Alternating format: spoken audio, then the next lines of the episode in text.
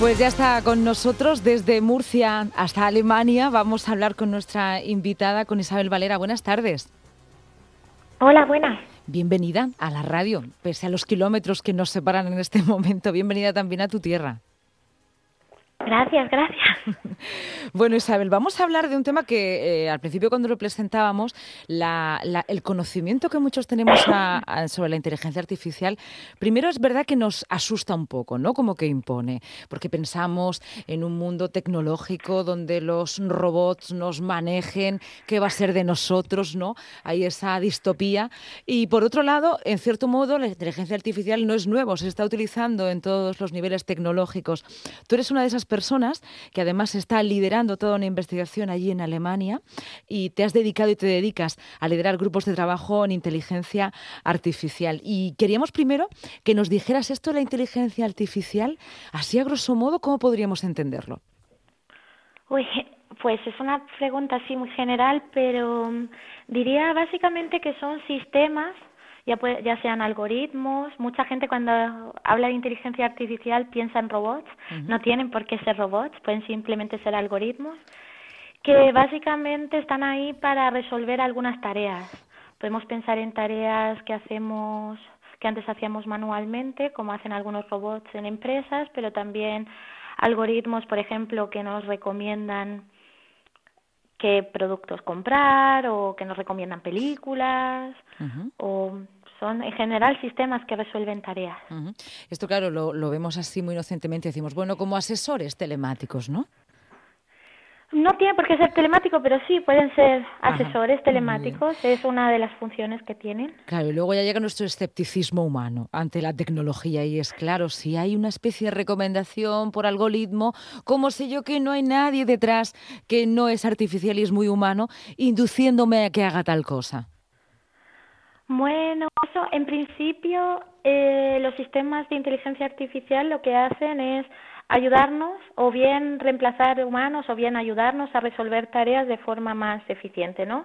Por ejemplo, yo creo que todo el mundo a día de hoy usa navegadores, ¿no? Para ir de un sitio a otro cuando vas en el con tu teléfono o en el coche y eso, esos algoritmos también nos están ayudando, ¿no? A, a buscar la vía mejor para ir o el, el camino mejor para ir de un sitio a otro cuando, hay un, una persona detrás, bueno, hay muchas personas detrás de un algoritmo siempre, ¿no? Pero directamente mirando los datos, no directamente. Pero bueno, esos algoritmos, dependiendo de la finalidad que tengan, pues, pues sí, pueden, por ejemplo, cuando es recomendación para compra de productos, al final es marketing, igual que la publicidad en la tele, ¿no? ¿Qué, te ha llevado a la investigación en, inteligencia artificial? Pues la verdad que un montón de casualidades y siempre hay un montón de casualidades, pero básicamente sí, la curiosidad, lo primero, fue lo que me llevó a la investigación y en inteligencia artificial pues fue un poco casualidad y y conocer, y cuando empecé a trabajar en la Universidad de Madrid, de la Carlos III, había gente allí trabajando en inteligencia artificial, en particular en un campo que es aprendizaje automático, se llama, a través de datos, y ahí me entró la curiosidad y pensamos que podíamos ayudar y lo aplicamos al análisis de, datos psiquiátricos para ayudar al diagnóstico. ¿Cómo? ¿Cómo? Pues Cuando hablamos de datos psiquiátricos, que además pueden ser también bastante relativos y bastante subjetivos, ¿cómo se logra de alguna manera encauzar de una manera cuantitativa?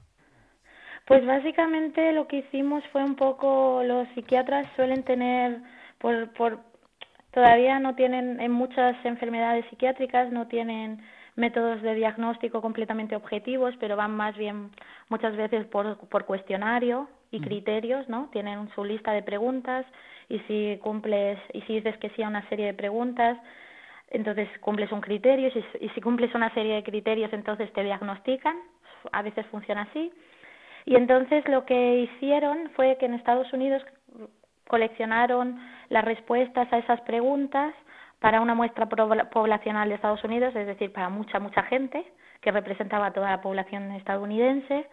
Y básicamente lo que hicimos fue analizar los resultados de esa, de esa encuesta, junto con los diagnósticos de criterio que se habían usado para diagnosticar a esas personas, que eran simplemente unas, eh, algunas eran sanas, otras no, y, y básicamente lo que hicimos fue, fue un poco validar con datos si esos criterios y esas preguntas estaban diseñadas de manera correcta para diagnosticar a las diferentes enfermedades, o sea, había algunos criterios que a lo mejor no, no estaban tan bien diseñados o a lo mejor diseñados para, un, para una enfermedad cuando estaban más relacionados con otra y demás. Fue básicamente verificar. Eh, también, eh, por lo que hemos leído de ti, que desde luego es muy extenso, porque llevas muchas publicaciones y bueno, es un trabajo de investigación, eh, hemos visto que trabajas en el desarrollo de estos sistemas de, aprendizaje e inteligencia artificial, pero para hacerlos más flexibles y más justos.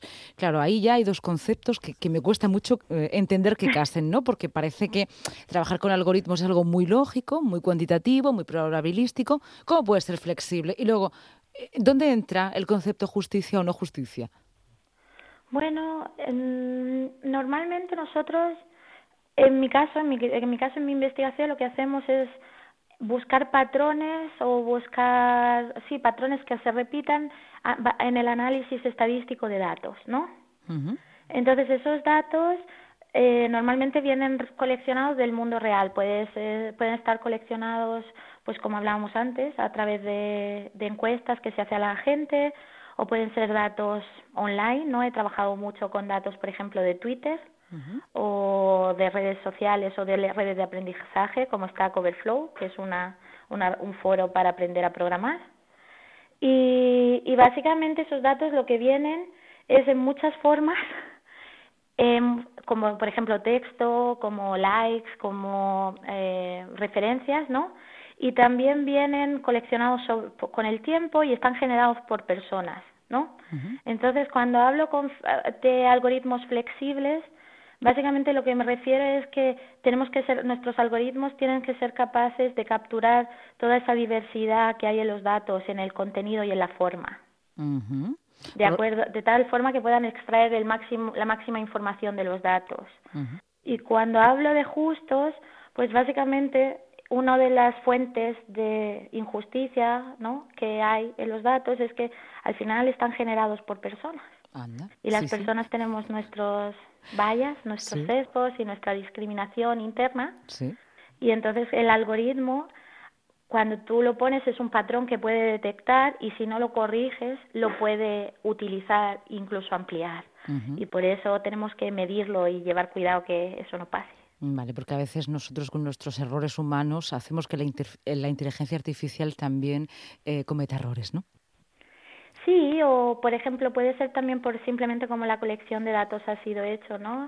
Si para hacer datos que sean, para recolectar datos necesitas un móvil nuevo y de alta tecnología, ya evidentemente los usuarios de esos de esos dispositivos son gente que tiene normalmente un buen poder adquisitivo o que vive en un en, es un tipo de población y al recolectar esos datos podemos estar ignorando otras personas, por ejemplo, las personas mayores que no utilizan ese tipo de dispositivos tan frecuentemente. Entonces, pues hay un sesgo en los datos que se puede aprender y propagar.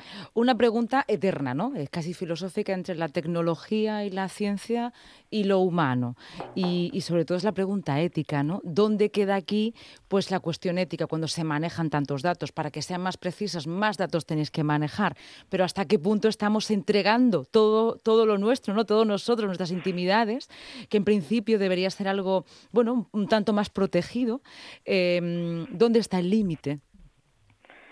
Bueno, esa es una pregunta difícil y no sé si tengo una respuesta concreta eh, para ella.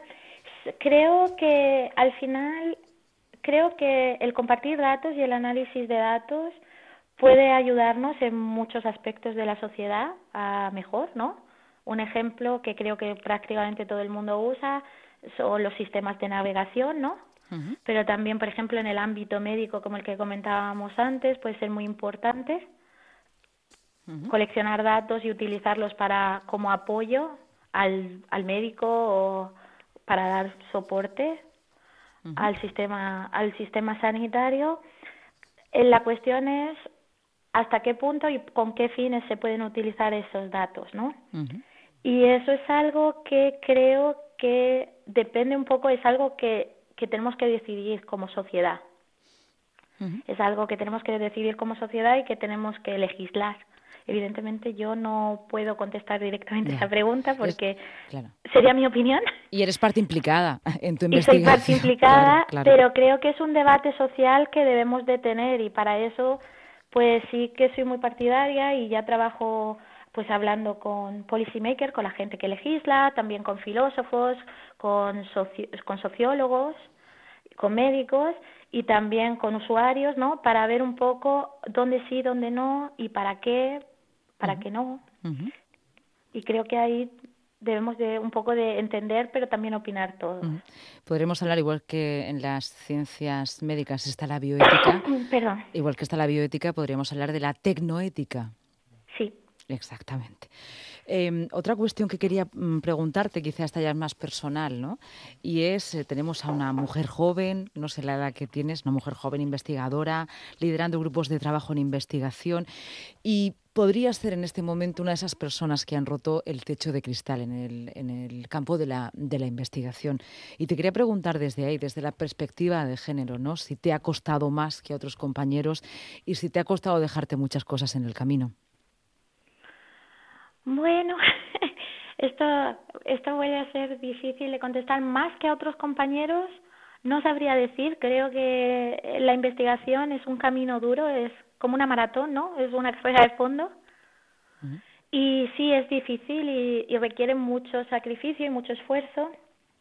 Quizás como mujer el problema es un poco alinear los tiempos profesionales con los personales, ¿no? Por, por aquello de que si quieres formar una familia, en este caso como mujer depende de ti y depende de tus tiempos biológicos. Y la inestabilidad en ciencia no, no ayuda, no hace eso fácil, ¿no? Yo llevo mudándome de país los últimos cinco años. me he mudado tres veces en cinco años y voy a por la cuarta. Y, y claro, eso supone eh, que si tienes pareja, esa pareja o estás en la distancia o se tiene que mudar, que a lo mejor hasta que no tienes un trabajo permanente y es muy difícil conseguir un, trabajo permanente en ciencia, formar una familia se hace más complicado. Entonces, no creo que directamente yo en mi casa haya tenido desventajas como mujer, pero sí que quizás la presión y la alineación de los tiempos es difícil en general y quizás para nosotras a veces un poquito más. Imagino también los tiempos, ¿no? En investigación, además en investigación, en este caso tan eh, elitista, lo es, y en el mejor de los sentidos, ¿no? No todo el mundo trabaja en inteligencia artificial, eh, aportando su conocimiento, sus capacidades, bueno, y además en grupos, eh, y estás liderando, ¿no?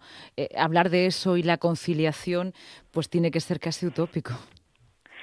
Sí, bueno, sí, sí, yo en mi caso, pues sí, el investigador eh, al final no, no es que haya un horario claro, no hay unos objetivos claros, siempre es cuanto más mejor, ¿no? Y siempre estás expuesto al mercado laboral porque básicamente desde que acabas la tesis doctoral hasta que consigues una plaza de profesora o de investigador de manera permanente pasan muchos años, depende de la persona, pueden pasar entre tres y diez años que te pillan precisamente en el momento de montar una familia, ¿no? Si quieres tener una familia. Y eso lo hace lo hace complicado. Y sobre todo pues por eso porque eh, compites a nivel mundial no con cuando vas a una entrevista de trabajo vas a nivel mundial no hay candidatos de Europa candidatos de Estados Unidos de Asia cada uno con con su forma de trabajo. Y y sí al final es complicado yo he trabajado mucho sí Sí, desde luego. Y además desde, se nota en, bueno, no solo en tus eh, respuestas, sino en la humildad con la que hablas. Cuando dices, bueno, compito a nivel mundial, pues mira, mira qué, qué luchadora. Em, muchísimas gracias por estar con nosotros. Nos estamos haciendo una idea ¿eh? de todo lo que estás trabajando. Me suscitan muchísimas preguntas más. Así que te voy a pedir un favor, cuando estés por aquí, por esta tierra nuestra, que a lo mejor vienes de vez en cuando, no dudes en llamar a, la radio y poder tenerte cerca y poder eh, hacerte, bueno, pues una entrevista más para saber qué estás haciendo. Porque ahora tenemos muchos jóvenes, muchas mujeres y muchos hombres investigadores, mucho talento repartido por el mundo y tenemos que conoceros. Tenemos la responsabilidad también desde los medios de poneros cara, nombres y apellidos, porque esto también forma parte de nuestra región. Muchas gracias, Isabel. Muchas gracias por todo lo que haces. Oye, una cosita más, que creo que fue tu padre el que te incitó, ¿no? A esto de estudiar inteligencia sí, artificial. Bueno, mi sí, de hecho, bueno, a, estudiar teleco, sí, en mi carrera. Porque tú querías hacer psicología. Yo estaba entre las dos.